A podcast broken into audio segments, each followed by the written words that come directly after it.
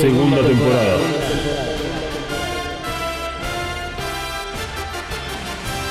The Reveal Series.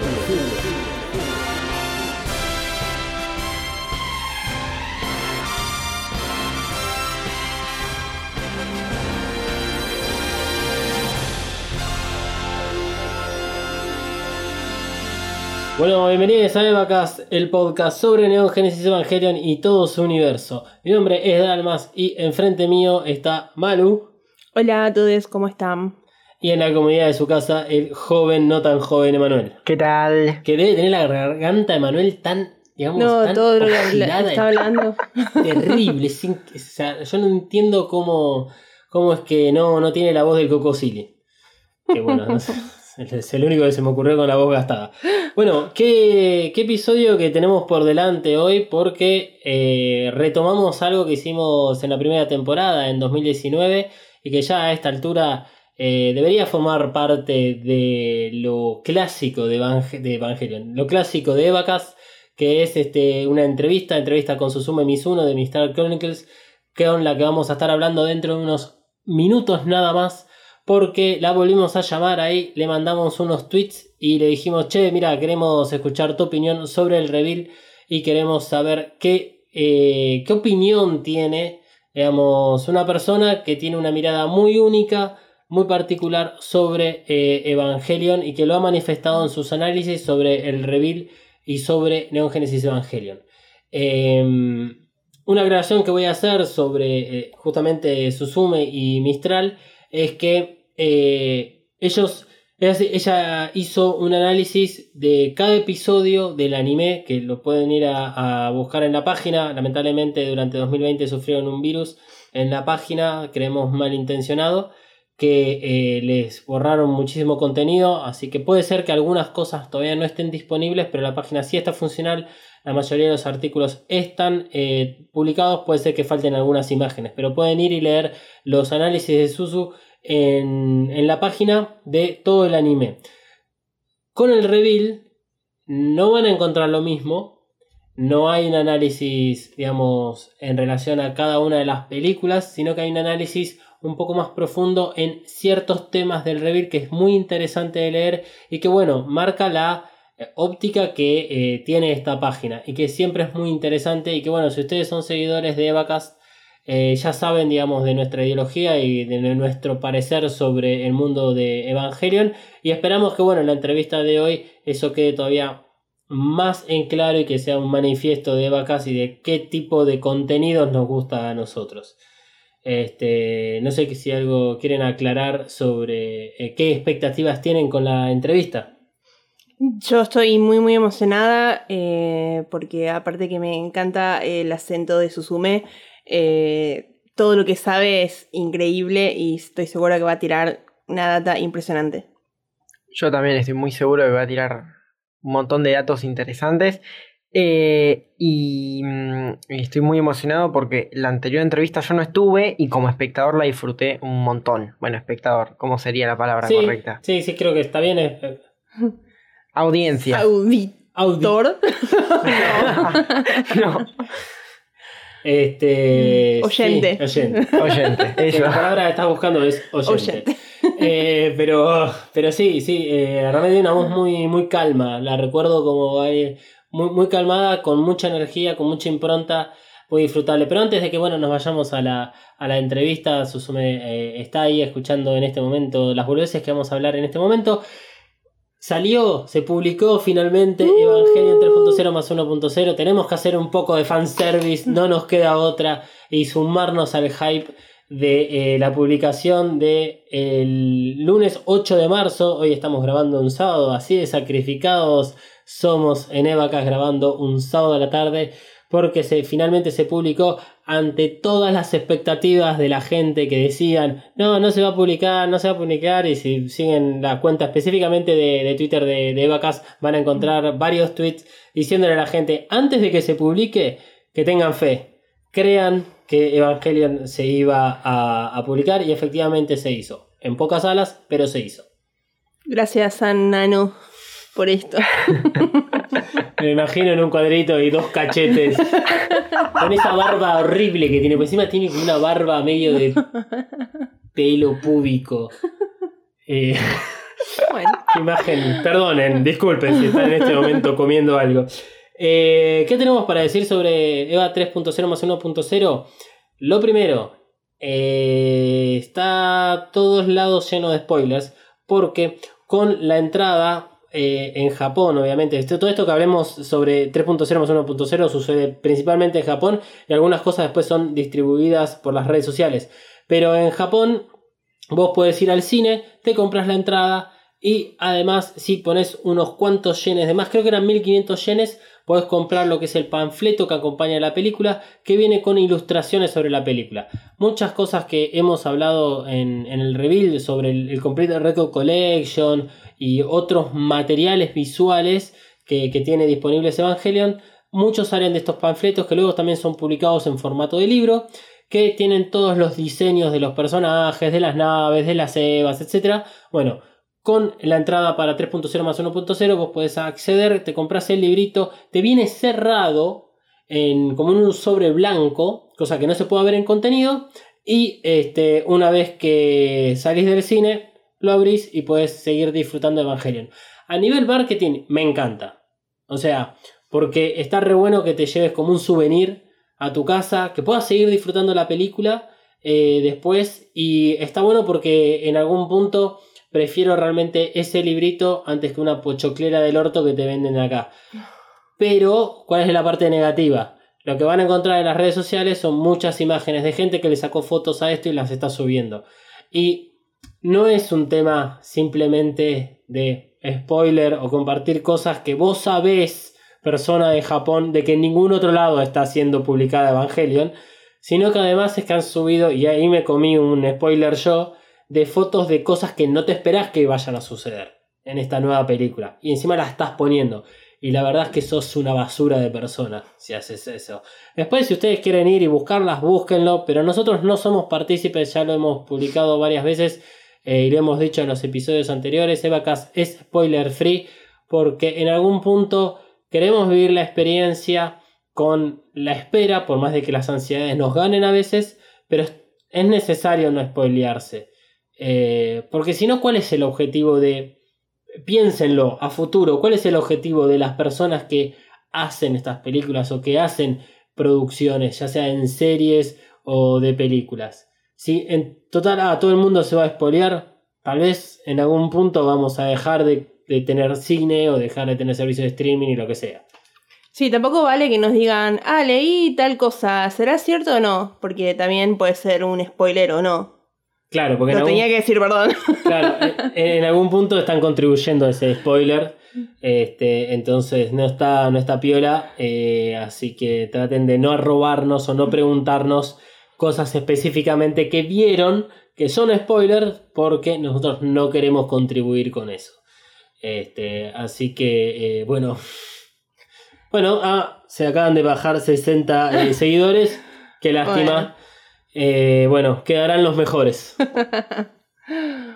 Este, ustedes, o sea, bueno, yo acabo de decir, me comí un spoiler. ¿Ustedes ya se encontraron con algo así en las redes sociales? ¿O, o, tipo cancelaron redes o bloquearon? No, por suerte todavía no me crucé con nada. Trato cuando veo que alguien está por brondar algo o decir algo, lo leo muy para arriba y, y creo que hasta ahora no tengo nada que me hayan spoileado. Yo sí. Quiero llorar. Eh, mi Lo, lo dijiste como. Sí, Resignación. resignado y a la vez como que un poquito te gustó, no, ¿eh? no, no, no me gustó. En realidad me lo comí, creo que por boludo, por, por creer que cuando dicen sin spoilers es sin spoilers.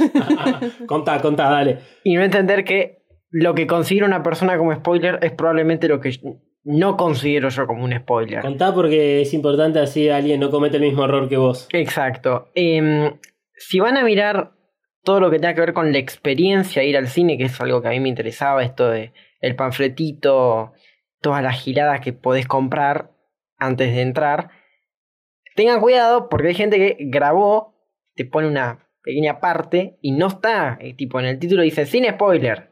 Vos miras un poco la experiencia y después te comes un spoiler. Entonces, ándense con mucho cuidado. Sí, o sea, quiero aclarar que tal vez no, no es malintencionado, por ejemplo, la gente que dice esto es un spoiler o no, eh, pero no sean giles. Sí, claro, porque lo pensás dos veces y te das cuenta que estás haciendo un spoiler. sí. Eh, o contribuyendo o directamente. eh, Sí, no, no, ya No, está. spoileando. Es spoileando, es spoileando. Eh, es difícil, es difícil convivir, digamos, con todo esto y las redes sociales. Porque, porque pasa con, con cualquier otra cosa. O sea, a- creo que a nosotros eh, nos impacta más porque el estreno fue en Japón, en algunas salas, y eh, el resto del mundo realmente está aislado de, este- de toda esta situación y aún así nos llega. Eh, pero, qué sé yo, diferente es cuando ponele, no sé, eh, con el Mandaloriano mm, o eh, RuPaul Drag Race UK, en donde tenés una diferencia horaria de 5 o 6 horas, estás en Twitter, uy, me comí un spoiler de quién puede llegar a ser la, la, drag ganadora. eh, del- de la semana, ¿viste? Bueno, pero porque bueno, en Estados Unidos ya se, ya se transmitió, ya se, ya se pudo empezar a conseguir incluso a través de Torrent, te lo puedo llegar a entender más. Pero que realmente sea noticia que Evangelion se estrena en Japón, en algunas salas de Tokio y otras ciudades, y que no en el resto del mundo, es porque son basura directamente. Porque Sí. no pueden vivir aislados de eso. No. O sea, eso, eso, eso es palpable y está en todos lados realmente. Y cuando sea presidenta voy a sacar una ley anti-spoilers y el que tire spoilers va a ir a la cárcel. Spoiler alert, no voy a ser presidenta. La verdad que no. No, la verdad que no. Debe ser mucho laburo, qué sé yo. Bueno, eh, basta de, de parloteo. Tenemos una persona esperando desde el otro lado. Así que arrancamos y comenzamos con la entrevista a Susume Mizuno de Mistral Chronicles. Eh, si no le pedimos a Misato que nos indique el despegue, nosotros no sabemos qué hacer. Evacas cuenta con el apoyo de Coven Studio. Coven Studio. Maquillaje y nail art para todos. Desata tu magia entrando en tiendacoven.empretienda.com.ar. Pedí tus Present Nails personalizadas y recorre la tienda virtual. Como oyente de Eva EvaCast tenés un 10% off en el checkout de tu compra utilizando el código KAORU. KAORU. Nagisa KAORU. K-A-W-O-R-U. KAORU. Visita tiendacoven.empretienda.com.ar y el Instagram arroba coven.estudio.ba. Coven Studio, Made in Hell. La promoción no incluye envío, válida para Argentina. El podcast no termina acá. Seguí a Evacast, En Instagram y Twitter. arroba Evacast-pod. Está con nosotros del otro lado Susume Mizuno, que ella es redactora de la página Mistral Chronicles. Además, escribe sobre Evangelion, sobre Berserk, otros anime, otros mangas. Y eh, además es una de las guionistas de los videos que están en el canal de YouTube de Mistral Chronicles. Videos que son muy buenos, están muy bien editados y que recomendamos muchísimo ver ya sea que te guste Evangelion como te guste otros animes. Le damos un fuerte aplauso virtual a Susume Mizuno. Hola, muchas gracias por invitarme. No, de nada, un placer tenerte otra vez en Evacas. Sabemos que este, sos este, una fanática, digamos, en algún punto de Evangelion, con una mirada muy particular eh, y muy buena mirada, además, sobre todo lo que es Evangelion y que nos ha gustado mucho. Siempre recomendamos y te hemos citado en otros episodios, más allá del que hicimos en la primera temporada, ya por 2019, eh, sobre tus análisis eh, y sobre tu manera de mirar. Para la gente que tal vez es nueva en nuestro podcast, vos podrías explicar un poco de qué se trata Mistral y cuál es esta mirada que tiene Mistral sobre Evangelion. Pues Mistral es realmente una página muy pequeñita donde unas amigas y yo nos dedicamos a escribir eh, sobre las series que nos interesan. Y eso significa que yo, por ejemplo, he escrito más de 60 artículos de Evangelion porque soy una fanática y a veces me da un poco de cosa cuando me pongo a mirar y digo, a esto he dedicado mi vida, maravilloso. Y lo que hacemos es cada, cada uno escribe de lo que le gusta, pero siempre he exigido que sea desde un punto de vista feminista, porque falta muchísimo elemento crítico en la mayor parte de las páginas en las que he querido leer cualquier reseña, cualquier análisis. Siempre me ha parecido que se quedaban increíblemente en la superficie, lo cual no es malo, pero cuando tienes miles de páginas de reseñas o de simplemente de anime o de manga que dicen todas más o menos lo mismo, pues sabe un poco vacío. Y yo quería, por nuestra cuenta y sin aspirar a grandes cosas, escribir lo que nos diera un poco la gana, pero profundizando en esos elementos. Y también, por supuesto, de lore y un poquito de ir más allá del, pues, técnicamente es muy bonito. Y esta parte es muy aburrida y explicar más bien por qué esta parte es aburrida, qué buscaban detrás los, eh, los artistas, los guionistas y mezclarlo todo un poquito con referencias interesantes. Y ya me callo que me estoy enrollando mucho. Yo voy a, a disentir con lo que decías al principio sobre Mistral, me parece que no es una página pequeña. Me parece que es una gran página, independientemente de que tal vez pueda llegar a ser pequeña en audiencia, pero es una audiencia re fiel la que tienen. Este, y siempre que, uno entra está lleno de comentarios. Curious Cat que tienen también, este, tienen mucha, digamos, mucha conexión con, la gente que lo sigue. Lo mismo con los videos de YouTube. O sea, no te tienen tan abajo, digamos, eh, sobre el tema de la pequeñez de, de la página. Pero bueno, estamos acá hoy reunidos un sábado reunidos virtualmente para hablar de El Reveal of Evangelion, obviamente. Vamos a hacer un repaso muy rápido por las tres primeras películas, eh, junto con Susume, para luego meternos directo a hablar sobre estas tres primeras películas. Vamos a hablar un poco sobre la última, sin spoilers, obviamente. Ni ella ni nosotros hemos visto eh, nada sobre 3.0 más 1.0. Así que la historia de Evangelion, ya creo que todos la conocen, pero arranca con Evangelion 1.0, You Are Not Alone, eh, donde Shinji llega a Tokio 3, tiene que subirse a la EVA 01, eh, por obligación, digamos, que eso es un poco lo, que trae este, siempre Evangelion arriba de la mesa, todos conflictos entre Shinji y el padre. Se va a vivir con Misato, empieza a tener una relación un poco más abierta y tal vez un poco más familiar de lo que no tenía antes Shinji. Eh, obviamente hay diferencias con el anime ya en este punto, porque bueno, Shinji habla de que antes vivía con un tutor, ahora vive con otra persona. Eh, bueno, hay obviamente diferencias entre lo que es el anime y, el reveal. Vamos a estar hablando también de las diferencias eh, con Suzume. Y la historia, bueno, es un poco conocida de la 1 porque lo que hace Shinji es relacionarse un poco más con, con Rei, una que denominamos Rey 2 tienen que batallar contra los ángeles. Aparece muy por debajo de la superficie, y creo que vas a estar de acuerdo con esto, el dilema del erizo. Destruyen a Ramiel, pasamos a Evangelion 2.0, you, you, Cannot Advance, que es, por lo menos, ya lo vamos también a, discutir, es una de, mis películas predilectas de, de estas nuevas versiones, en donde aparece Asuka, aparece Marie, tenemos nuevo, una nueva Eva, que es la Eva 05. Tenemos un par de nuevos ángeles.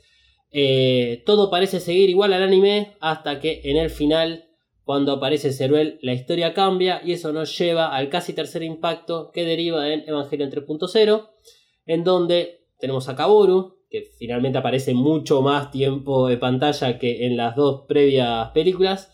Y ahí nos cuentan un poco, 14 años después, la nueva historia. Me parece que eh, finalmente, con, recién con EVA 3.0 es cuando entendemos que es una nueva historia, como decía Hideaki Anno, cuando le avisa al mundo que el Reveal of Evangelion iba a ser una nueva historia.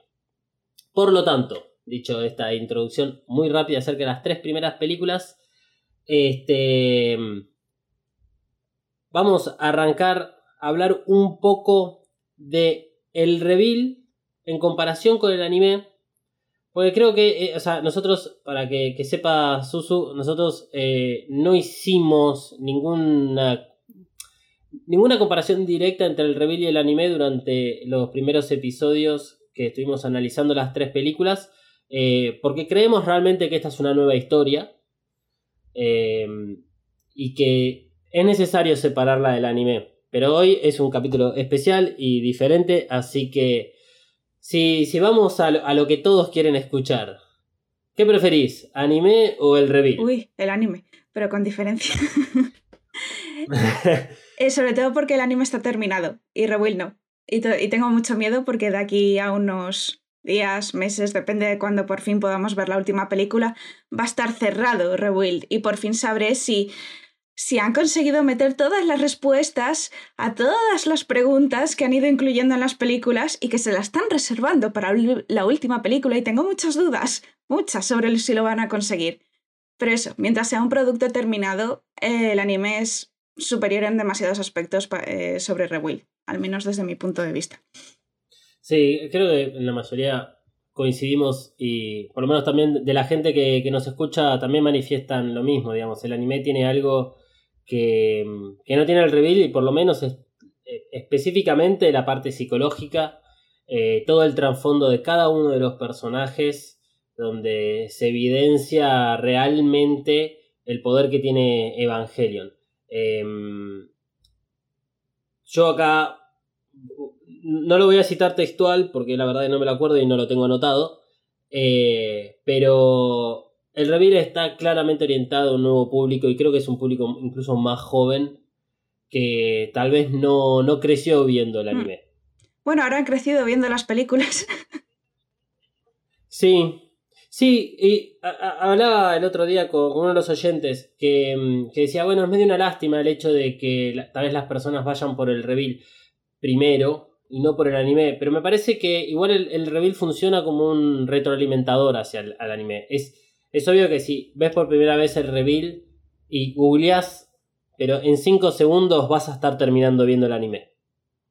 Mm, Creo que, bueno, depende bastante del espectador porque Rewill, más que para, para edades distintas, creo que está enfocado para... Es más, creo que Ano lo dijo, o no sé quién lo dijo, a lo mejor me lo estoy inventando, pero sé que está enfocado para la gente que no quería toda la parte psicológica del anime y que se quejaban porque lo que querían eran batallas más divertidas, lo cual es muy divertido porque llega la tercera película y es como, no, no os vamos a dar más cosas divertidas, os vamos a dar psicología y es bien. Yo, a mí me parece muy bien, por eso la tercera es mi favorita. Em, pero sobre todo, diría que lo que se nota mucho de Rebuild es que es un proyecto económico, porque se, esto no es de Gainax, es de Cara, el nuevo estudio de Ano, y que se ha hecho para ganar dinero, porque sabían que la gente iba a comprar eh, Evangelion y el que fuera una nueva historia, yo no estoy tan segura de que lo tuvieran tan claro desde el principio, porque cuando te lees entrevistas es muy interesante que ves que Ano dejó que otros hombres tuvieran más protagonismo dentro de Kara. Tsurumaki, que era alguien que había trabajado ya en Evangelion, ahora es director y es un con todo el respeto, es un tocapelotas, eh, porque provoca muchísimos cambios, pero luego quiere que no se cambien otras cosas y es como, señor, o vais a cambiarlo todo o no. Y Ano está muy presionado por los otros colaboradores porque quiere dejarles que jueguen con Evangelion y a la vez ve todos los problemas de, a ver, es que la historia está muy cerrada, si lo cambiamos hay que cambiarlo todo, no vale cambiar unas pocas cosas. Y por eso yo creo, la segunda película me parece no mala, pero sí la peor porque es cuando todavía no saben qué hacer. Están diciendo, cambiamos esto, esto no, metemos a Mari y ahora vamos, ¿qué hacemos con Toji? Y ahora qué hacemos con no sé qué y ahora con no sé cuánto. Es fascinante. Es muy divertido cuando lo ves desde el punto de vista de querían este proyecto para ganar dinero. No sé si lo están consiguiendo. Creo que sí, porque lo que quieren es fundar otras cosas para que Kara sea un estudio independiente. Pero a la vez Ano está dejando las puertas abiertas a que se hagan más cosas de Evangelion después de Rebuild. Mm, él lo que quiere es el dinero ahora mismo. Y a la vez, evidentemente, sigue con los problemas psicológicos, sigue amando muchísimo su propia historia, porque si no, no la habría, la habría dejado completamente de lado o lo habría dejado en manos de otras personas. Y no habrían tardado tantos, tantos años entre película y película. Y se nota que cada vez les cuesta más y más terminar la historia. Y se ve por los años que les lleva. Y perdón, me he enrollado muchísimo. Lo siento. No, no, No te preocupes, nosotros te dejamos hablar, tranquila, no, no hay problema.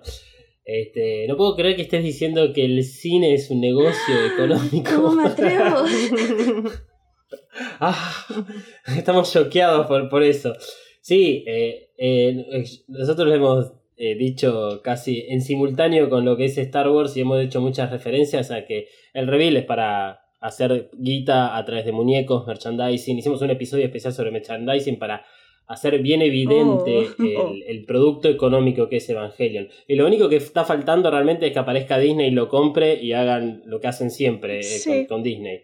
Este, sí, eh, eh, es interesante escucharte hablar, digamos, un poco de, de- de lo que ocurre dentro de, de lo que es Cara. Este, el personaje de Marie es, es una muestra de, de los conflictos internos. Eh, también habíamos le- leído, mm, creo que era Surumaki, el que quería darle un poco más de interés a Rey y alguien este, eh, cam- cambiaron medio último momento de que la, la 3.0 iba a ser sobre Rey y al final no fue sobre Sí. Rey. Eh, Eso fue que es una cosa, cuenta pendiente. fue cosa del productor.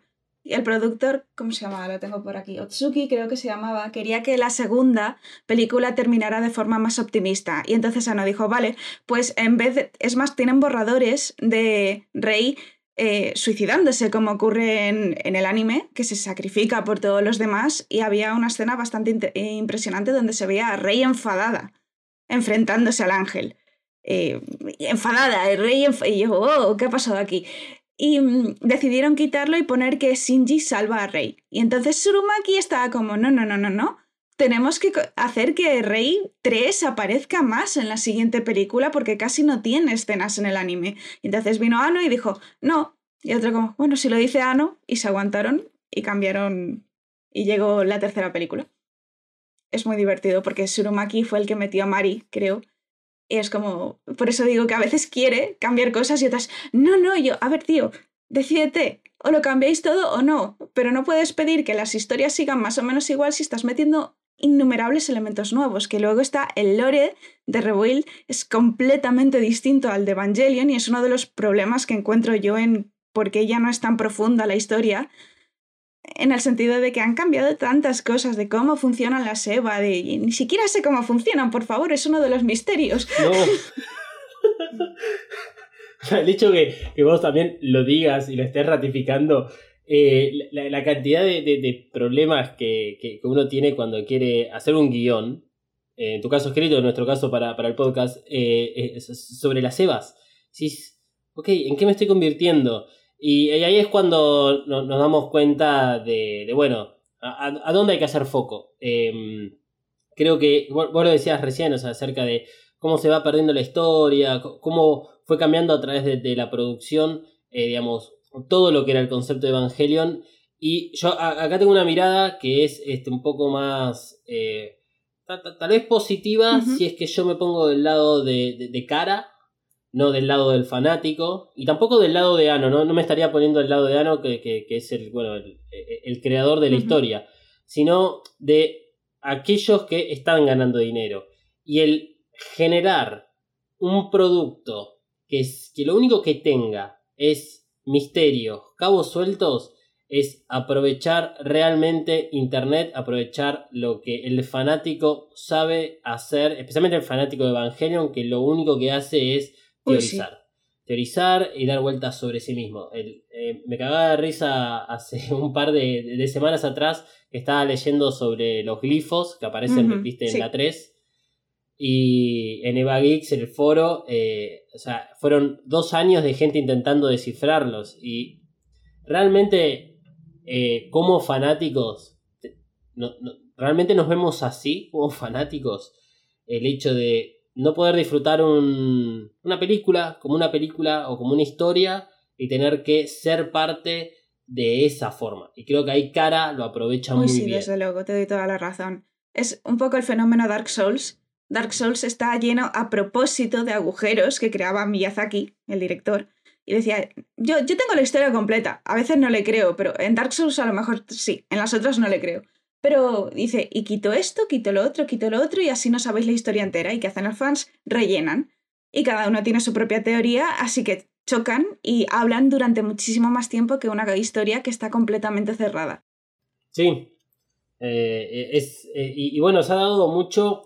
eh, yo ahora no me acuerdo en qué año salió Lost o Lost eh, estaba terminando, pero fue una de, las- de las series precursoras en esto de meterse en foros y hablar eh, sobre, sobre todo lo que podía estar pasando. Incluso eh, J.J. Abrams tenía junto con los otros productores un podcast que salía después del episodio donde hablaban de cada episodio e iban generando toda esta gran marea de teorías, incluso conspirativas. Y hoy en día venimos de hace una semana que se, mm, se terminó WandaVision eh, y el hype que hubo, la, la cantidad de gente creyendo que podían tener algún tipo de pista sobre eso, eh, sale del fan y la- las productoras se aprovechan y lo usan a su favor. Y es, o sea, claramente somos un mercado muy grande y muy explotable como consumidores, como fanáticos. Estoy totalmente de acuerdo. Eh, de todas formas, me parece que si quieren hacer un mercado así, yo estoy muy, muy a favor porque me parece que es la forma divertida de utilizar a los fans. Luego está Kingdom Hearts, que, que los que quieren caer en comprar 40 consolas distintas, 700 juegos diferentes... Bueno, ah, si queréis, yo he sido fan de Kingdom Hearts y de- bueno, si queréis, pues adelante. Yo me esperaré 10 años a que salga la versión con los 40 juegos y ya está. Pero hay gente que tiene y bueno, si tienes el dinero, adelante, pero hay gente que dice, bueno, yo tengo los tres primeros, si tengo los tres primeros versión Plus y la versión 3.45 que en cuanto Rebuild empezó a hacer eso con los numeritos, yo empecé a, su- a sudar muchísimo que dije, el efecto no, eh, Nomura, no puede ser. Está llegando aquí, es terrible. Bueno, hablemos de, de la primera película, que no hay mucho para hablar porque es así que es prácticamente igual de- del anime. Eh, por lo menos mi, opinión sobre la 1.0 me parece que es correcta. Eh, o sea, si, si, podemos poner entre comillas de que lo que querían hacer es una nueva historia, me parece que es necesario de que arranquen exactamente por el mismo punto. Me parece que eso además coincide con la famosa teoría del loop, pero que es necesario eh, por lo menos marcar el mismo camino al principio eh, para que podamos ir conociendo a estos nuevos personajes. Y creo que está hecho de una forma inteligente, como para aquellas personas eh, nuevas que, que tal vez tienen un consumo, digamos, de productos audiovisuales eh, muy diferente a, a lo que nos presentaba en anime. Necesitan las cosas tal vez más masticadas, más rápidas, más acción, como lo que vos decías antes. Estoy de acuerdo. Ah, me, parece sobre todo que el- lo interesante no es tanto ah, que sea correcto como que cambia muchísimo el tono. Es aquí cuando se nota que estaban más decididos a intentar llegar al gran público porque es con la primera película que se establece el tono shonen que Evangelion no tenía. Es más, es- creo que hay un poco de problema porque intentan hacerlo pero respetar a la vez Evangelion. Tienes, por ejemplo, la batalla contra el primero y eh, el segundo ángel, eh, bueno, contra Sachel y el otro que nunca me acuerdo de su nombre, nunca. Eh, el de las patitas. Eh, y, y dices, y se mantiene como eh, más o menos como en el anime, eh, son luchas muy desesperadas, donde Shinji no tiene prácticamente control. Y tienes la escena muy, eh, muy bien eh, mantenida para mi gusto de Toji y Kensuke que se meten en la Eva y ven a Shinji llorar y Misato cabreadísima porque le está quitando la autoridad y es su venganza contra los ángeles. Shinji, ¿cómo te atreves a llevarme la contraria e intentar morir? Eh, pero entonces llega el final de la película. Y entonces es cuando meten la escena de nosotros creemos en Shinji. Sí, eh, confíe usted en su hijo. Y te ponen música súper dramática y Shinji se levanta en el segundo ataque de Ramiel para defenderse y atacar. Y, y dices, ¿qué está pasando aquí? Que no, no, no me parece mal. Entiendo que es una película y tienen que. es la batalla final, tiene que ser más dramática. A mí me parece que simplemente con el la evolución que ha tenido Ramiel, que es la mejor de todos los ángeles, ya queda maravilloso. Es, eh, el ángel da miedo, me encanta. Eh, no necesitas realmente que Shinji esté de repente, ay, sí, voy a extender la mano, voy a coger el mando y voy a enfrentarme a mis miedos porque lo lleva haciendo toda la película. Y me parece que además es muy muy poco merecido porque hay un cambio que a mí me duele mucho y es Misato es mucho más cruel en las películas. En el anime tienen sus idas y venidas, se arrepiente muy rápido de lo que ha hecho, pero aquí, cuando Shinji in- carga contra Samsel, lo encierran, Misato lo coge por. eh, lo sacude por el cuello de la ropa, le deja solo durante un día y pico que Shinji duerme entre la basura.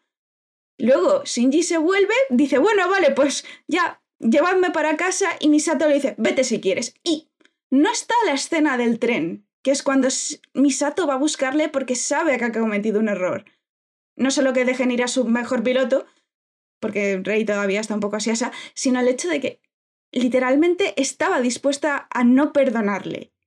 Y luego tienen ese momento en el que Shinji casi muere contra Ramiel, que me gusta mucho. Eh, es de las pocas cosas que digo, sí tenéis que exagerar más esta brutalidad porque no. porque Shinji es la batalla final. Tiene que estar realmente asustado. Y lo que hace es mostrarle a Lilith, lo cual me gusta porque es un momento de sinceridad y a la vez de profunda confusión para mí, porque, ah, conocen a Lilith. Eh, ¿Por qué? Porque ahora saben que ella es Lilith. ¿Qué pasa con los Adenes? No me voy a meter en el lore, pero me acuerdo que mi cerebro empezó a hacer.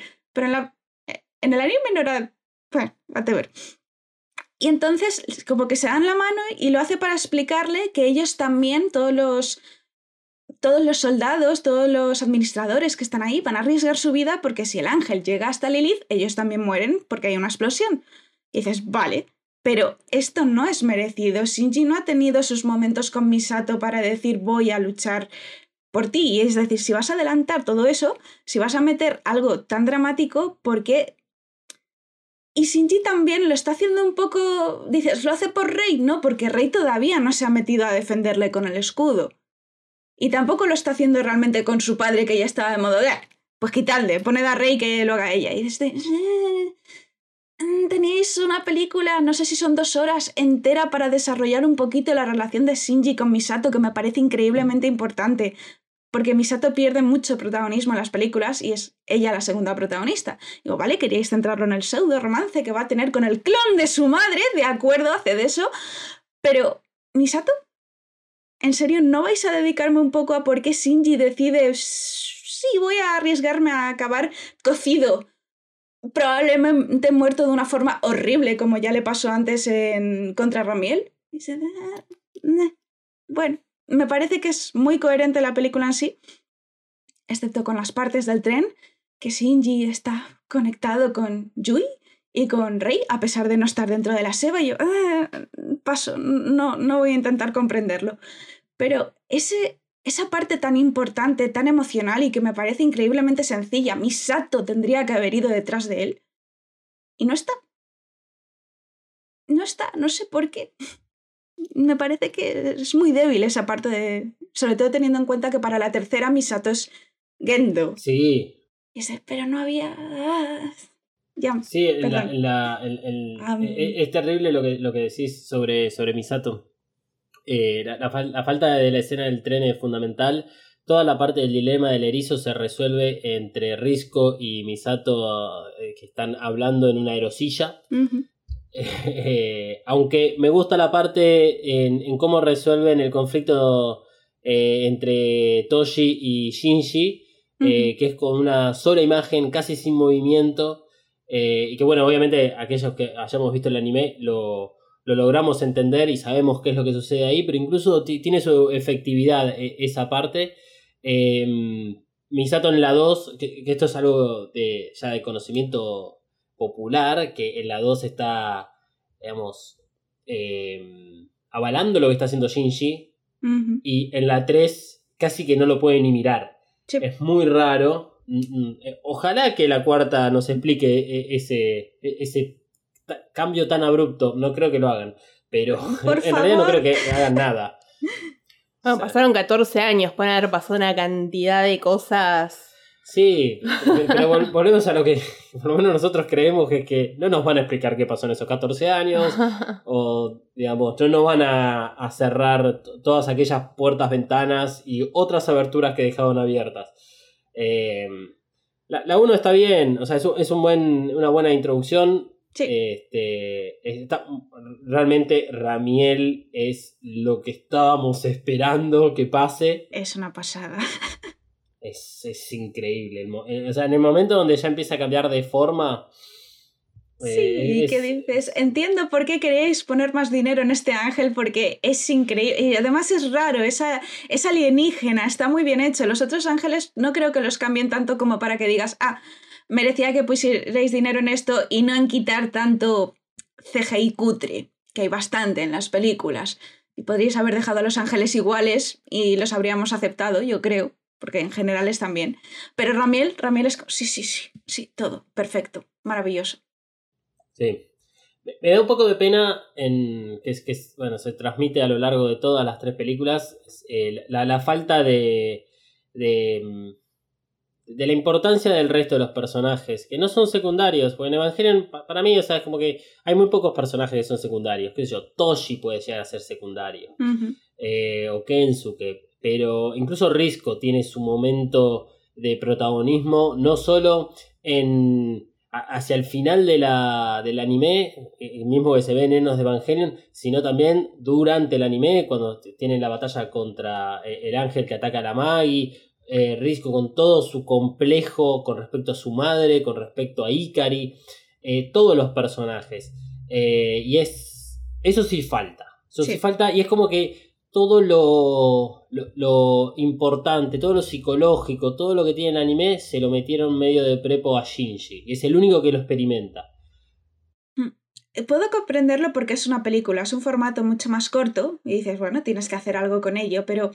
Y claro, me alegra de que no hayan quitado personajes, pero luego empiezan a cometer el error de meter más y más. Y llega la tercera película y te meten a todos los, los nuevos y tú estás como... "Mm, no hay espacio para los personajes que conocemos. ¿En serio queréis dedicar tantos minutos a unos nuevos? ¿Solo por muñequitos? Bueno, allá vosotros. Es que son muy lindos los muñequitos. Queremos todos los muñequitos. Es terrible. Por eso, hablando de nuevos, vayamos a hablar de Marie, eh, que es lo primero que nos presenta Eva 2.0. Eh, que es interesante cómo arranca Eva 2.0. Porque teniendo en cuenta que la 1 es todo lo que vimos en el anime, con obviamente muchos recortes, y que la 2 ya arranque con algo completamente nuevo, es un buen manejo de, digamos, de la productora eh, para, para empezar a, a engancharte rápidamente con, con la 2. Y Sí. el hecho de, bueno, aparezca Marie. que es... ¿Vos sabés quién es Marie? ¿Yo? ¿En, en qué sentido? ¿Sabemos quién es Marie? No. No. No lo sabemos, sobre todo porque no lo saben ellos. Espero que para la cuarta película ya lo sepan, pero tienes eh, en los complete, joder, perdón, se me da muy bien, eh, muy mal pronunciar inglés. En los complete records de la segunda película hay una sección completa dedicada a Ano hablando de Mari y que no saben qué hacer con ella. Eh, habla de la, eh, de la primera escena de la película, que está muy bien, que te dice que querían empezar aquí a mostrar que iban a hacer algo distinto, porque Surumaki estaba, la película no es lo suficientemente distinta, y Surumaki se metió a cambiar mucho a Asuka, que luego hablaremos de ella, que hasta les, les cambian el apellido, eso me parece un, un puntito a favor, que dices, vale, vale, vale, estáis reconociendo que no es el mismo personaje, os lo apruebo. Gendo tampoco, eh, perdón, Yui tampoco es el mismo Yui. personaje porque tiene un apellido distinto y dices, "Eh, ok, de acuerdo. Eh, pero bueno, el caso es que te describen cómo querían meter el inglés, esas cosas horribles que escuchamos en cuanto tienes un poco de oído y dices, no sabéis hablar esto, ¿por qué no habéis cogido a gente que sepa hablar? Ah, bueno, y querían hacer algo distinto y yo estaba todo el rato, ¿qué es esta cosa que está montando Mari? ¿Qué, ¿Por qué es tan fea? No sé, yo estaba más eh, metida en eso que en lo bombástico que te querían hacer. Pero bueno, que querían hacer algo con Mari. Es increíble, Ano tiene párrafos y párrafos diciendo, sí, yo sabía que quería una chica inglesa, que fuera distinta a las demás chicas de Evangelion, y dices, lo entiendo, Eh, pero luego se pone a hablar de los borradores. Ah, iban, por ejemplo, a hacer que Mari y Asuka montaran en la EVA 02 contra Sahakiel, que es el gran dullón que cae enorme desde el cielo. Y es, ah, ibais a cambiar hasta eso. Y luego, evidentemente, les gustó la idea y se la han reservado para la cuarta película. Eh, pero luego lo cambiaron. Y luego llegó que no sabían qué hacer con Asuka, eh, porque Surumaki quería más protagonismo, cambiaron a Toji y tal, y metieron en el sexto borrador lo de Asuka, que es ella la que pilota la EVA 03. Y dices, ¿y qué hacemos con Mari? Mari tiene que hacer algo. Y entonces improvisaron en el borrador 14, creo que era, que ella se convertía en la piloto de, de la EVA 02. Es, ¿En el borrador qué? ¿Cuántos borradores hicisteis de esta película? Muchos, hicieron muchísimos, creo que había más de 16. No sabían qué hacer con ella y te lo va contando Ano cada vez más desesperado y en el fondo no saben quién es porque es un personaje que está metido para vender muñecos y para que le puedan botar los pechos porque es la que tiene más pechos de, to- eh, de todas las chicas y la cantidad de planos que tiene desde abajo para ver cómo le botan, y es que no puede ser. En serio, el traje no, no es rígido, ahora resulta que no es rígido por ahí, bueno, que os den. Es repugnante, pero Mari no tiene realmente más papel que ser un poco el Kaworu de Asuka. Y es muy interesante porque Asuka, como es un personaje distinto, es muy Shinji en la segunda película. El- les, hasta tienen escenas paralelas que es muy confuso porque tampoco saben qué hacer con Asuka, excepto que querían que fuera más protagonista. Y ya está, y dices, no saben quién es. No lo sé, no tienen ni idea de quién es Mari. Estoy segura de que será un clon también venido del futuro o del pasado, algo raro, porque con tal de meter algo impresionante, dices. eh, creo que la escena en la que Mari cae en el. ah, en el paracaídas. En, la terraza de la escuela, sí. La reescribió Ano, dijo que la reescribió una barbaridad de veces y yo, pero si es una escena que parece sacada de Joss Whedon de Los Vengadores porque es eh, nariz de Shinji, tetas, raca. Y dices, ¿cómo te ha podido costar tanto escribir esta escena? Sí, para colmo después eh, Sadamoto la mete en el, en el último tomo Ah, a bueno, es- Mari, con lo cual es- tuvieron que salir a decir de que Mari no era la misma de la del manga con respecto a la del reveal. Sadamoto es Sadamoto. Mm, Sadamoto es un bicho aparte, no... nah. Lo siento, no, no me cae muy bien Sadamoto, no le respeto. Más allá porque No, no. trató muy bien a Rey y yo, has tratado bien a un único personaje en, toda la, en todo el manga. No, no, lo siento, no. Sí, no, no, el, el manga es, es algo que no, no hablamos, Bien. está prohibido. este, pero, pero bueno, eh, Marí, eh, eh, es bueno que, que otra persona también lo diga. Nosotros también dijimos, es, para, para nosotros Marí es la representación al, al fanservice. O sea, es Sí, fanservice 100%. Eh, Ojalá que nos digan de que sea mayor de edad y no que estemos No. viendo otra vez menores de edad no, no, no, no, no. este, hipersexualizadas.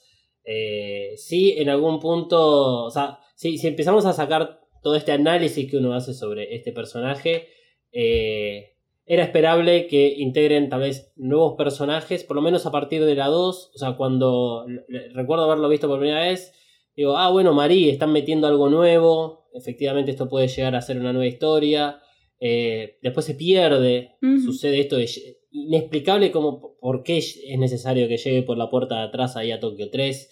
Eh, sí, después, bueno, cómo se da toda la situación a través de lo que sucede con la EVA 03.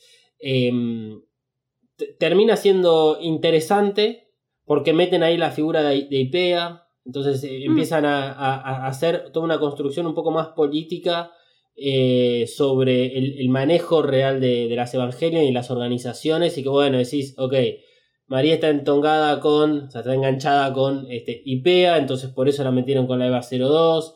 Eh, Ner no tiene todo el control de todo. eh, y para, para colmo, después cuando nos muestran el- la preview para la siguiente película, te dicen de que, bueno, están sitiando a NERV y que hay otra organización que está llevando a cabo un ataque y que NERS efectivamente se reveló. Bueno, ahí lo dejaremos ahora cuando hablemos de la tercera película.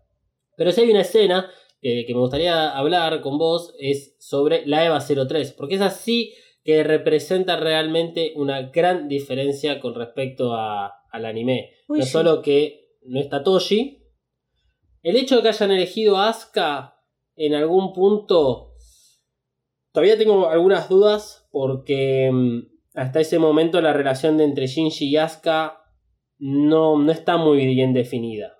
Eh, y más allá de lo que, le, lo que pueda sentir Shinji con respecto a que literalmente sus manos fueron las que destruyeron a la EVA 03 con Asuka adentro, eh, y que debe ser feo esa sensación, y que encima tu padre esté tomando el control de to- toda la situación, no representa exactamente lo mismo que sea tu mejor amigo. A ver, yo quiero empezar con una cosa muy interesante, para mi gusto, y es Surumaki, como he dicho, es el que quería que Asuka tuviera más protagonismo. Quería que fuera una protagonista y un, creo que decían en inglés, un good character o algo por el, un personaje bueno. Yo, ¿qué pasa? Asuka no era buena en el, eh, en el anime. ¿Qué, ¿Qué, qué, me estás contando, Surumaki? Pero bueno, eh, en el sexto borrador dice Ano, el cambio del piloto fue forzado en el borrador, cuando dijeron vamos a quitar a Toji de aquí. Lo cual me parece terrible, pero bueno, sobre todo por... Mira, es que me he hecho un esquema, porque cuando me dijiste, queremos hablar de esta... Uy, yo, uy, uy, uy, uy, uy, hay tantas cosas que comentar. Pero bueno, muy básicamente, eh, antes de meterme en nada más, el cambio fue forzado en el borrador. Y dices, Ano mismo dijo, la serie está, tenía un, un flujo muy bueno, cambiar los elementos era muy complicado y yo creo que ese es uno de los motivos por los que les costó tantísimo hacer la segunda película, porque era o cambiamos todo o no cambiamos nada. Y empezaron a cambiar. Y para mi gusto lo hicieron mal. No solo porque la segunda película tiene cosas que me encantan, porque va mucho de lore. Rebuild es mucho más lore que Evangelion sin más. Tienes la escena del acuario, me gusta muchísimo. Eh, sobre todo porque ves la relación de Asuka pasando de todo. Asuka esta Asuka es mucho más independiente, tiene su propia muñeca, no tiene el conflicto con su madre tal y como lo entendemos en, en el anime y puedo entender este cambio porque no te da espacio para desarrollar a Asuka en las películas. Tienes que elegir entre ella o entre Shinji, porque Rey no tiene tanto protagonismo. ¿Y qué, qué hicieron? Elegimos a ninguno.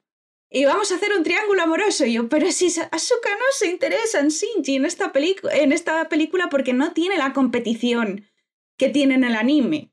Es, es, muy confuso cómo lo llevan porque eh, era como, sí, vamos a hacer, ay, las waifu, míralas medio desnudas mientras cocina la eh, Asuka y se mira la mano y no, no se ha hecho tanto daño como Rey al cocinar. Y yo, wow, eso demuestra que sabes manejar mejor el cuchillo que Rey. Increíble, wow, no puede ser.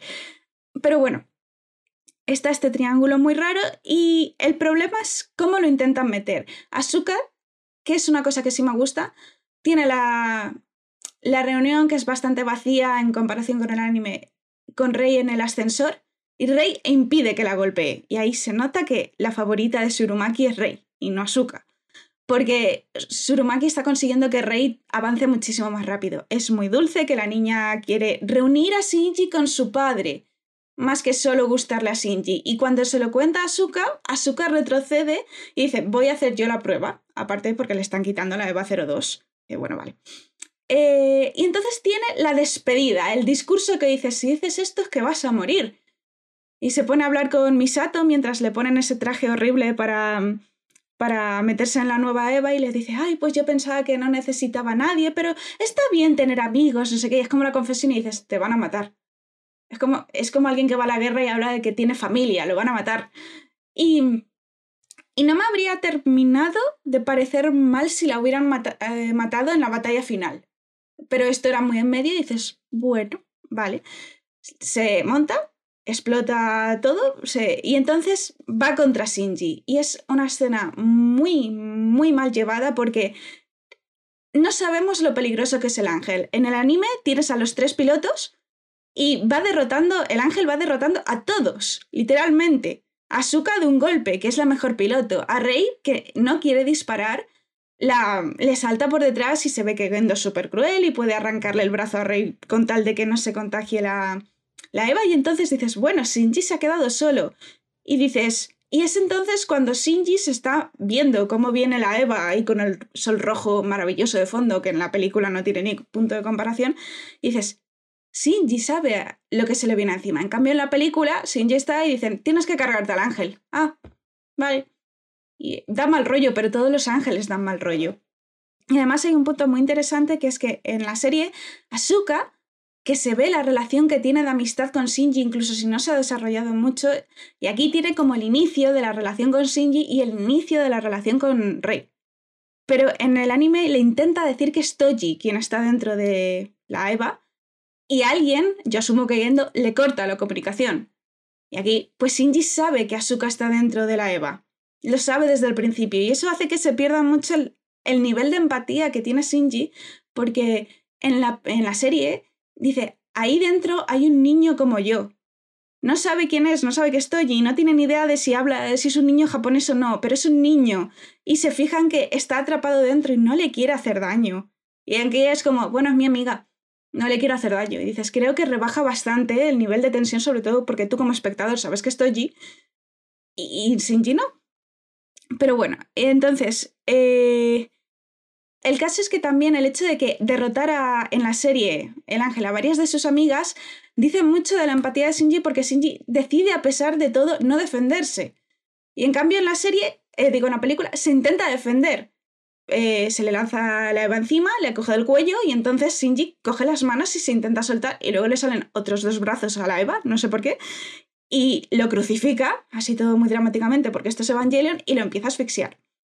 Y dices, ah, aparte de que hay un salto muy raro por ahí que era increíblemente normal en la serie y luego en la película hacen que la Eva se retuerza de forma muy rara y yo, ¿por qué? No, no lo comprendo, pero bueno, que ya empiezan con las cosas raras de animación. El caso es, Shinji no contraataca en ninguna de las dos versiones, pero tiene mucho más sentido en el anime. Y además las reacciones de Gendo, de nuevo, tienen más sentido en el anime porque Shinji no se ha intentado defender y entonces Gendo dice, ¿qué estás haciendo? Y el otro, no quiero hacer daño a un niño. Y en cambio, en el anime, en, perdón, no dejo de equivocarme, en la película, está como, Shinji, ¿qué estás haciendo? No te estás defendiendo. Y yo, Shinji está con los brazos atados y le está asfixiando una, un ángel. ¿Qué quieres que haga? Vale, podría utilizar las piernas, pero se ha intentado defender. Y entonces, el mosqueo de Gendo en la serie tiene sentido. En la película es como, no, macho, lo, está inmovilizando. Pero bueno. Eh, además, eh, está el punto del dummy plug.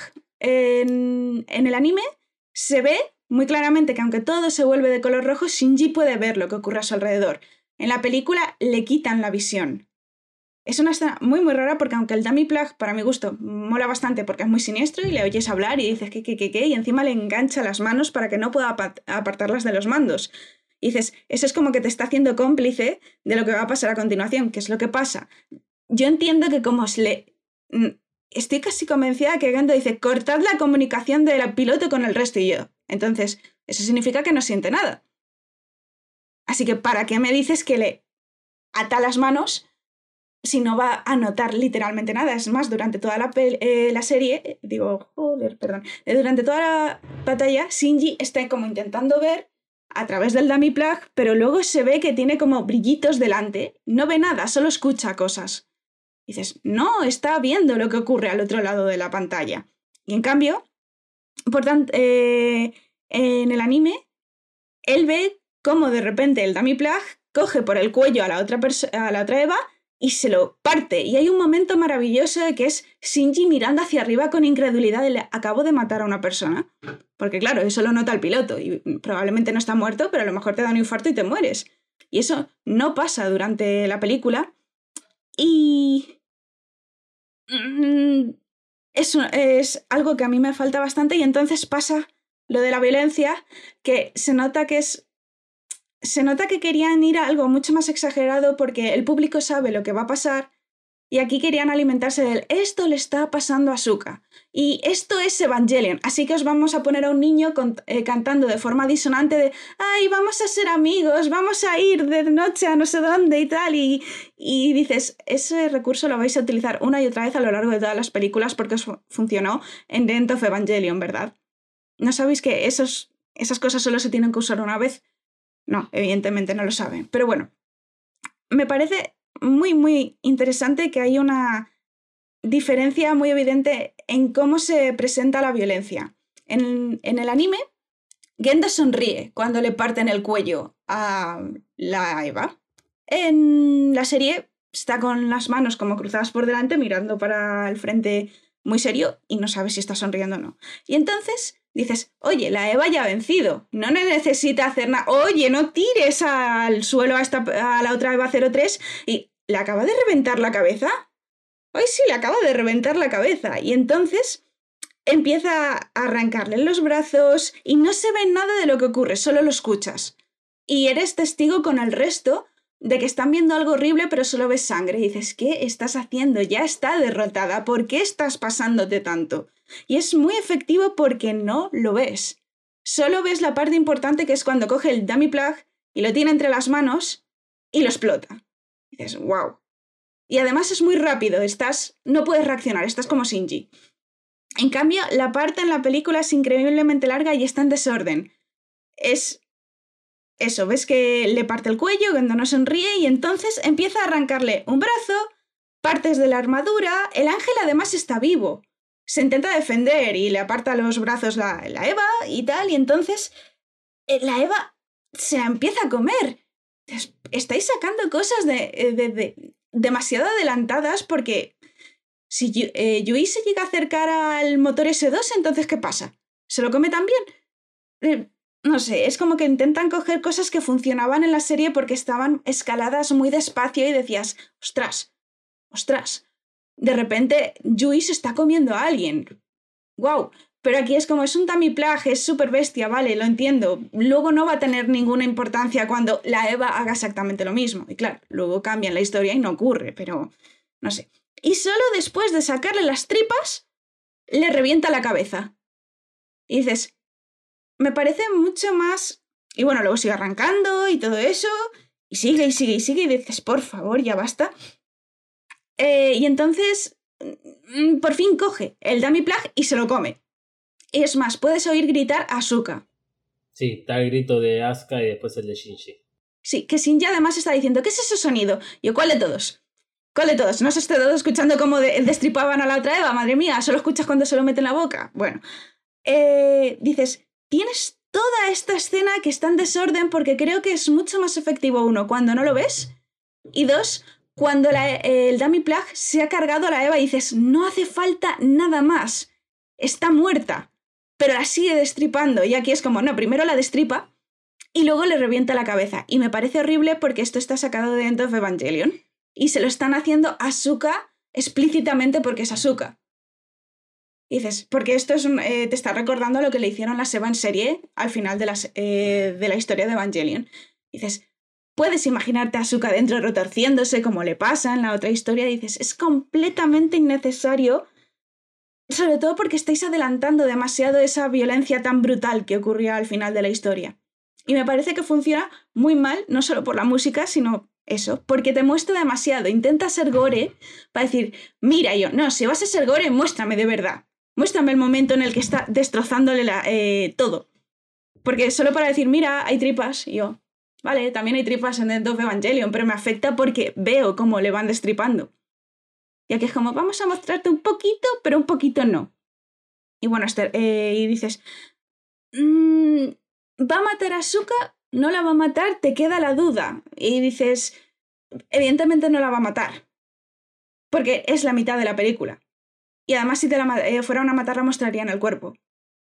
No te dejarían ahí como en suspense y, y todo eso. Y bueno, y creo que por supuesto es mucho menos impactante que Shinji se revele porque le han obligado a matar a una amiga, matar comillas, que el hecho de Shinji de repente mirar mientras Misato le está llamando por teléfono y disculpándose porque no le ha dicho quién estaba dentro de la Eva y de repente ver que prácticamente ha matado a su mejor amigo y él cree que está muerto. Y es más, le querían matar. Ah, no quería matar a Toji y no se lo permitieron porque no podía matar a niños en pantalla. Yo creo que luego dijo, vale, lo haré esta vez y luego empezaré a matar a todos los niños porque me apetece. Y es como, no funciona. ¿Por qué? ¿A quién se le ha ocurrido hacer esto? ¿Por qué lo has permitido? Ah, no, estaba perfecto. Solo teníais que mejorar un poco los gráficos que ya eran buenos porque eran muy en contraste en el anime. Y ahora es. Mm, y ahora es de mal gusto. Simplemente. Y me da muchísima rabia porque es como la demostración de metéis fanservice y lo exageráis y ya está. esto es el trabajo de los directores que han sido fans de su propio trabajo, de yo he hecho Evangelion, yo hice esto y ahora quiero llevarlo más lejos. Así que voy a desordenarlo. Y voy a poner más detalles. Hay este, una... El, tema de la música es, muy complejo em, porque cuando venís de una escena, en el caso del anime, donde no hay música, y es solamente eh, efectos de sonido para representar todo el desmembramiento que tiene, digamos, la EVA 03 y todo lo que va sufriendo esa unidad. eh, y lo tenés que volver a hacer 10 años después, 11 años después, o el tiempo que haya pasado. eh, claramente decidieron cambiarlo porque no iban a hacer lo mismo, como decías, para llevarlo, digamos, más lejos. eh, y agregarle música a algo que ya no lo tenía es muy difícil de hacer y que quede bien. Este, porque a veces la falta de música impacta el doble en, en la, en la audiencia. En la música elegida, que va en este caso, es un contraste muy, muy, muy grande con respecto a lo que pasa en pantalla. Sí, a mí particularmente no, no, me- no- no hubiese elegido nunca esa, esa música. Eh, pe- pero en todo caso, yo a veces lo, lo he visto, creo que lo dije en, en el episodio que hablamos de, de esta película, es, es como que en realidad el, el foco no está puesto ni en Shinji ni en Asuka, es como que el- lo vemos del poder que tiene Ikari, en algún sentido. Eh, Ikari termina, eh, to- toda esa escena termina con Ikari recién ahí sonriendo, una vez que ya el, el entry plan donde estaba Asuka es destruido. No, Es recién en ese momento. estoy convencida de que solo sonríe en el anime. Pero convencidísima. Después lo, lo- lo buscamos, si no, pero este, al final del- de toda esa escena, ahí sí el plano está, digamos, debajo de las manos de Ikari y se ve un poco una sonrisa. Y ahí corta y, y continúa. Eh, y me parece que todo lo que venía sucediendo en algún punto a- hasta, hasta ese momento de la historia eh, tiene que ver más con Ikari que con el propio Shinji que con la propia Asuka. Eh, Mm. Y, como decís vos, o sea, sí eh, enredan un poco la situación. No, no queda claro eh, por qué ponen a Asuka en, en ese. en toda esa situación. Cuando tenés personajes ya existentes que venían estando, digamos, en, en conjunto con Shinji, con Asuka, con Rei, con toda la escena del acuario que me parece maravillosa. Eh, tenés nuevos personajes y sí, en algún punto estás matando un viejo personaje que lo dejaste ahí en coma un buen rato. Eh, es muy extraño eh, todo lo que sucede. Obviamente siempre teniendo en cuenta eh, la parte del anime, porque es como automático hacer la comparación. Después si, si, si se lograría en algún punto analizar esta película de forma independiente, sí, es mucho más violenta. Y es terrible lo. to- toda la descripción gráfica que vos diste es con todo el detalle y es tal cual. Eh, y es, es, es duro. Es duro ver cómo los propios creadores son los que van violentando sus propias creaciones. Eh, fuera de eso, Asuka es, es lo mejor que tiene el reveal en cierto punto. Mm. También, pero tiene el problema de que yo creo que ya está bastante completa durante toda la historia. La evolución que tiene, aparte de que ocurre fuera de pantalla, esos 14 años y tal, pero ya viene de antes mucho menos herida, mucho menos con necesidad de los demás. Y dices, la evolución de Asuka no ocurre porque ya está más o menos hecha, por decirlo así. Así que yo considero que Asuka por eso no impacta tantísimo como hizo en el anime. Eh, Shinji es que no, no evoluciona, en parte por esa necesidad shonen que tiene la historia de ponerle como protagonista que va a salvar a todos y que en la segunda película es brutal. Es decir, es llevar la primera al, al extremo, al esperpento, básicamente. Y por eso me gusta mucho la tercera, porque es una bofetada con las consecuencias de lo que pasa por actuar como si fueras un héroe y ignorar a todo lo demás, aunque sea tu propia maestra, tu propia mm, jefa, la que te diga, haz lo que te salga de ahí, hazlo por ti mismo. Y vale, voy a salvar a esta chica, no sé qué va a pasar, pero la voy a salvar. Y luego, Shinji, lo has hecho todo mal. Haberme lo dicho antes, ¿qué quieres que te diga, hija mía? Em, pero yo creo que Asuka no hace daño ni siquiera que desaparezca y me parece, me parece muy triste. Desaparece durante la segunda mitad de la película y no pasa nada. Desaparece durante la mayor parte de la tercera película y no pasa nada, porque su rol ya está más o menos com- completo, porque es algo, he visto análisis que me parecían muy interesantes. Asuka y Shinji en la serie se complementan el uno al otro. Son muy contrarios, pero tienen elementos muy similares con la dependencia hacia los demás, aunque la enfocan de forma muy diferente, pero los dos se aferran a la Eva. Son un poco reflejo del uno del otro y los dos muy interesantes. En cambio, en Rebuild, Asuka y Shinji son muy el mismo personaje. Tienen los paralelos que he comentado, tiene el paralelo fanservice de Asuka desnuda con Pepe, incluso que dices, claro, era tan necesario. Eh, Asuka no. Asuka tiene a Mari. Asuka no diría que le coge cariño a Rey, pero respeta un poquito más a Rey de lo que pasa en el anime. Y dices, y luego se convierte, no sabemos si es una semidiosa o algo para la tercera película, tiene un ángel dentro, no lo sé, no, no, lo comprendo, pero luego se convierte en Misato y eso es ponerse inmediatamente por encima de Shinji.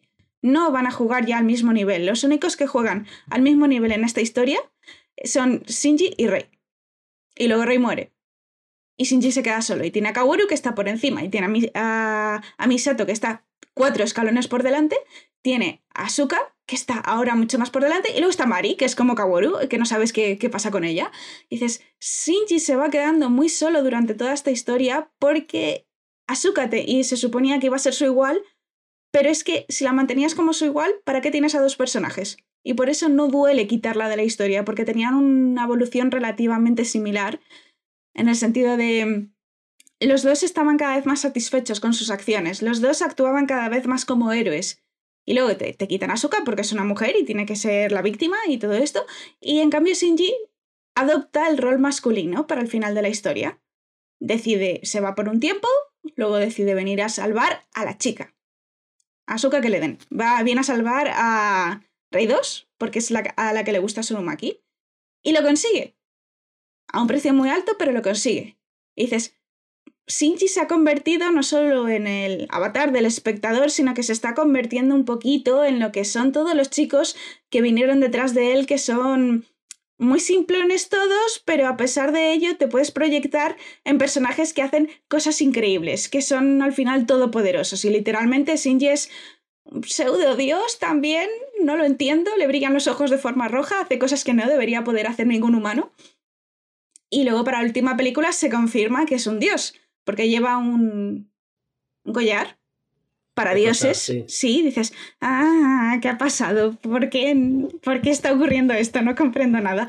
Y dices, vale, es muy convulso cómo están llevando todo en la segunda película y me da muchísima pena por Asuka. No creo que sea la mejor, aunque comprendo que mucha gente la, la, quiera más o le guste mucho más porque es muy enérgica, porque hace las cosas es, y las hace.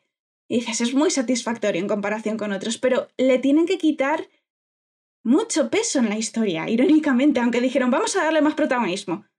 Y lo que hacen es librarse de ella, porque la escena épica la tiene que tener Rey y luego tiene que venir Shinji a salvarla. Y es como, ah, qué, qué lío estáis haciendo, es todo terrible. No voy a decir. Sí, juegan mucho con, con, lo que ya conocemos previamente de cada uno de estos personajes. Eh, porque eso, o sea, cuando sale el reveal, allá por 2007, eh, todo aquel que fue a ver el reveal, que empezó a ver las nuevas películas, ya había visto el anime. Eh, y es muy fácil jugar, digamos, de esa forma, sabiendo que este, Asuka es un personaje requerido y que, bueno, si te lo sacan de encima rápidamente a la segunda película y a vos te pega en ese sentido por todo lo que conoces previo de todos estos personajes y no por necesariamente lo que te están mostrando en la película.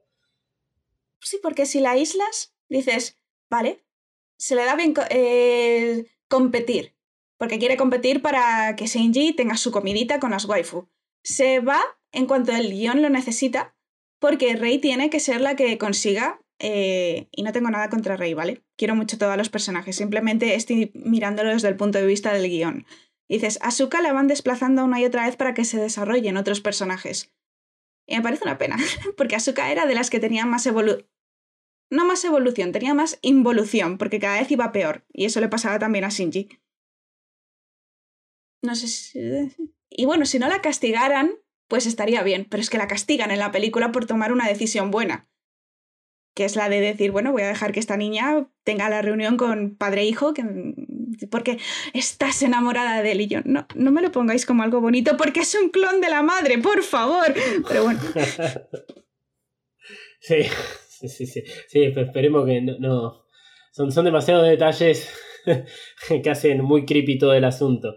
Este, ya yendo para el final de Eva 2.0, eh, a a mí lo que me fascina, o sea, a mí la, la- la verdad de la segunda película, más allá de digamos, toda la parte del guion, me encanta la, la parte audiovisual, especialmente la parte de sonido, eh, que es lo que más me gusta. Eh, me parece fantástico. To- todo el trabajo de sonido que tiene el reveal es impresionante. Incluso las, las escenas que tenemos de Tokio 3, como esas escenas de, mm, de transición, donde te muestran a la, a ciudad amaneciendo. Uy, sí. Son cosas que, que faltaban en el anime, es como una bocanada de aire en algún punto, porque decís, ah, esta ciudad realmente está viva, en- eh, pensándolo, digamos, de- de esa forma. Eh, y bueno, obviamente toda la parte gráfica que tiene al final, la verdad que subieron la vara para lo que es la animación allá en Japón, pero es cierto, o sea, falla, falla en, en lo propio de Evangelion que eh, habían logrado construir con el anime, que es ese personaje llamado Shinji, que no es un héroe. Pero lo solucionan para la tercera película. Yo lo siento, pero lo hacen muy bien. Sé que muchísima gente odió la tercera película ah, porque es una ruptura brutal. Y la tercera es muy floja en, porque tarda una barbaridad en empezar. Y luego presenta más dudas que otras cosas. Pero me parece.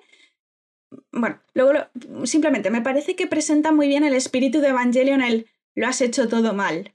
Y todo va a salir mal. Cuanto más intentes arreglarlo. Y es como. "Ay", porque no puedes deshacer el pasado. Y el título me parece maravilloso. Y es como- me parece genial. ¿Todavía no te suscribiste a Evacast? Ay, bueno, no es para tanto. Primero lo primero, redes sociales. Te tiro la primera. ¿Listo? En Twitter. arroba evacas-pod, Atención que ahí va la otra, ¿eh? En Instagram. arroba evacas-pod.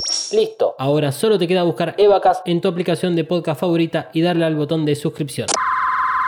Con este pequeño gesto nos ayudas un montón para seguir ofreciendo podcast de calidad. Bueno, hemos terminado esta primera parte eh, de charlar con Susume Mizuno de Mistral Chronicles. Una, una interesante entrevista que creo que acabamos de, de- tener. Una Susume muy diferente a la que escuchamos a, aquel episodio de 2019. Eh, se nota, digamos, dónde está ubicada ella a, nivel de, de hablar sobre el reveal. Eh, nosotros le pedimos, y ese episodio eh, tiene que ver con una comparación entre anime y el reveal. Era la idea traerla a este, eh, a este podcast, porque sabemos a través de los análisis que se hace a través de Mr. Chronicles, sabemos cuál es su opinión sobre el reveal, y no tenía mucho sentido hablar exclusivamente de estas nuevas películas con una persona que ha tenido siempre una mirada muy certera acerca de los personajes que se fueron desarrollando muy copadamente y genialmente en el anime. No sé si ustedes tienen algo para agregar acerca de eh, lo que hemos escuchado con Susume. Eh, no, yo la verdad que muy contenta, pues es un placer escucharla. eh, todo bien clarito. Es una persona que no tiene miedo de poner los puntos sobre las IES, no tiene problema en decir lo que piensa y está bueno porque a veces no coincidimos y me parece que eso enriquece muchísimo toda esta entrevista. ¿Vos, Emma, algo para agregar? Yo creo que a veces Susume dice lo que no queremos admitir cuando vemos la película. Ok, me gusta esa definición. Sí, sí, sí. Eh, es correcto. Sí, porque, a ver, eh, más allá del, de las diferencias eh, que, planteamos, nosotros la trajimos con esta idea de hacer el análisis de anime versus reveal, teniendo en cuenta que nosotros venimos de hacer un análisis de las tres primeras películas tratando de excluir al, al- al anime. Y ahí es donde se nota muy bien la diferencia entre la historia del anime con la, con la historia del, del reveal. Y el, el hecho de que Susume integre todo esto eh, es un muy buen panorama de cómo incluso nosotros, que somos ma- mayoritariamente consumidores de productos, digamos, que en general vienen de Estados Unidos, cómo nos podemos llegar a sentir tan cómodos con eh, estos nuevos personajes que eh, se salen de la norma de lo que era el anime, pero que entran muy bien en los clásicos personajes que estamos acostumbrados a ver, que es el, el héroe. Es cierto, en Eva 2.0, Shinji regresa para salvar a Rey, cosa que no lo ha hecho en todo el anime. Eh, y, así sucesivamente. Y me parece una mirada muy buena porque, en definitiva, eh, creo que eh, es textual lo, lo- que decía ella. El Neon Genesis Evangelion, o sea, el anime, tiene el mismo nombre, o por lo menos parte del mismo nombre, que el Reveal. Entonces, no lo podés separar. Y no, la realidad es que no lo podemos separar. Pero, como nosotros dijimos en el episodio introductorio de esta temporada, lo que íbamos a hacer era tratar al Reveal como una nueva historia, como si fuese un experimento. Eso es lo que no te dijimos. ¿Por qué? Porque ¿cuál es la idea? Saber si el Reveal de Evangelion se banca por sí solo ser una nueva historia. Y más allá de lo que pueda ocurrir con la teoría del loop o lo que todavía nos falta por adquirir de información a través de EVA 3.0 más 1.0, eh, hasta ahora no parece ser un producto que se soporte solo. Sin el anime, estas películas es muy probable que no causen el mismo efecto que el anime o que tal vez no se soporten solas. Así que eh, los dejamos con todas estas incógnitas, dudas y calentura que tal vez puedan llegar a tener. ¿Por qué no? Porque la idea es que generarle alguna efervescencia a ustedes que están escuchando este podcast para la semana que viene. Porque la semana que viene vamos a tener la segunda parte de esta entrevista donde hablaremos de EVA 3.0 y de EVA 3.0 más 1.0 más alguna que otras cositas. Y la vamos a disfrutar mucho. Porque realmente EVA 3.0 You Cannot Redo será la mejor película de todo el reveal. Arróbenme en arroba dalma-ndg o a Malu. En eh, Mariana. O mientras Malu piensa.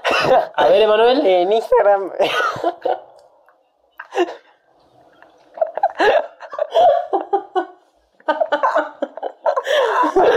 Ay.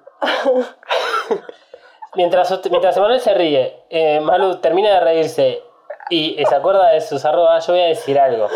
Por, por, por este motivo es que las redes sociales de Vacas están grabadas y siempre son las mismas. Para no cometer este tipo de errores.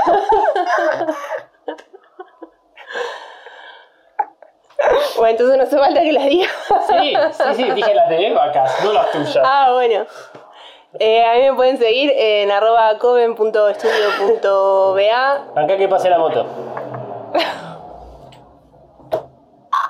Ahí va. Bueno, a mí me pueden seguir en eh, mariana.flores.coven y arroba coven.estudio.ba en Instagram y covenstudioba en Twitter. Perfecto, ¿y a vos, Emma? Como arroba Katsuragi9. Oh, no. 399. Yes, al fin no soy yo la única. Ay, tengo un quilombo. Como arroba Katsuragi399 en Instagram y en Twitter. Pregúntenle a Manuel entonces por Instagram o por Twitter por qué es que se puso ese arroba. Y eh, pueden seguir a Mistral Chronicles en arroba Mistral CHR solamente en Twitter o entrar a su página mistralchronicles.com.